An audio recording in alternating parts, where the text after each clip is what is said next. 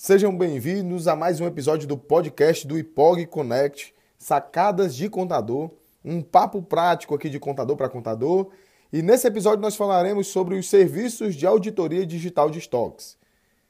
Você já tem aproveitado as oportunidades que o mercado traz para quem presta serviço de auditoria digital de estoques?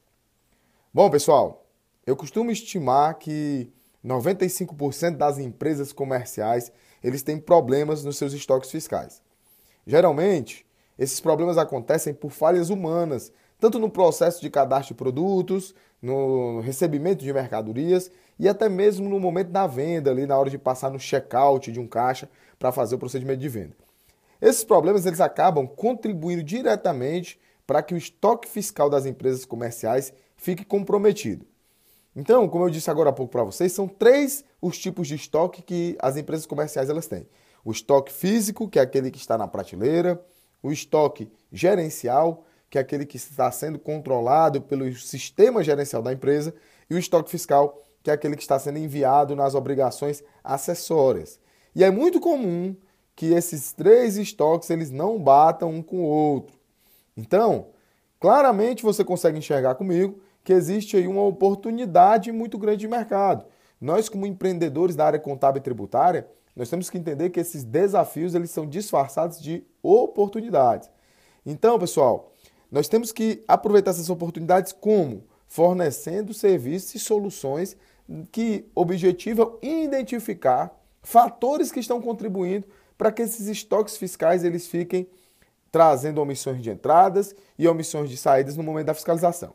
Então eu vou elencar com vocês aqui alguns critérios, alguns tópicos que vocês podem utilizar no momento de se fazer um trabalho de auditoria digital de estoques, tá?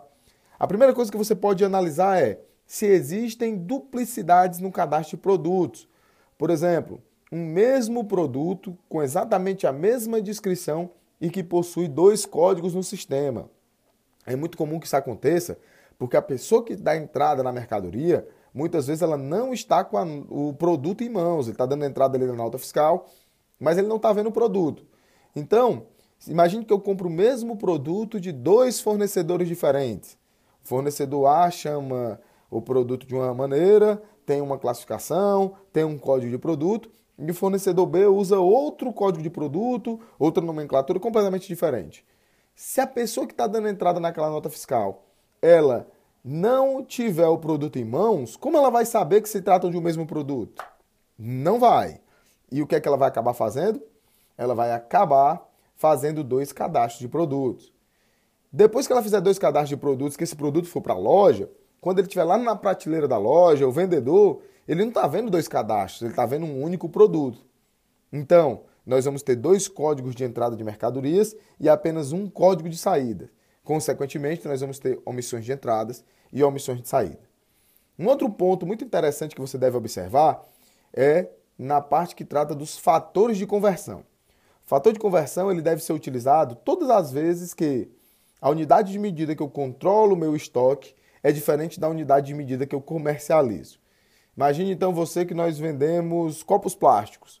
Nós vendemos copos plásticos é, na unidade mas no final do ano, quando eu tenho que fazer o meu balanço, o meu levantamento de inventário, é muito melhor para mim contar ali as caixas de copos plásticos, pacotes de copos plásticos.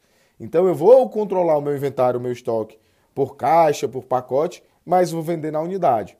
Então eu preciso informar nas minhas obrigações acessórias qual que é o fator de conversão, ou seja, quantas unidades tem dentro de cada caixa, quantas unidades tem dentro de cada pacote. Consequentemente, quem não consegue fazer esse tipo de conversão vai ter um forte problema nos seus estoques fiscais. Uma terceira ferramenta que você deve utilizar, indicador que você deve utilizar para verificar se a empresa tem problema nos seus estoques fiscais é na análise horizontal de item, quando eu tenho uma variação muito grande do preço do produto, do mesmo produto, em datas próximas. Você imagina assim, ó, eu tenho um celular que no dia 1 de junho eu vendi ele por mil reais. Já no dia é, 2 de junho eu vendi ele por 300 reais. Ora, isso pode ter sido apenas um desconto, mas isso também pode evidenciar que está sendo ali uma nota subfaturada. aonde a gente conhece diversos termos, como meia nota, subfaturamento, nota calçada.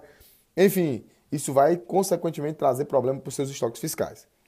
Agora você que vai atuar vendendo esse serviço. Eu falei algumas dicas aqui para como você vai operacionalizar o serviço, mas como vender isso? Bom, você vai vender um serviço onde você vai fazer o mesmo trabalho que a auditoria da Secretaria da Fazenda vai fazer. Você vai analisar com base no estoque inicial, mais as compras, menos as vendas, quanto que dá o estoque final das empresas e se existe nesse cálculo possíveis omissões de entradas e omissões de saída. Beleza, pessoal? Se você gostou de mais esse episódio do nosso podcast Sacadas de Contador, não deixe de acompanhar os nossos próximos conteúdos. Um forte abraço e até a próxima.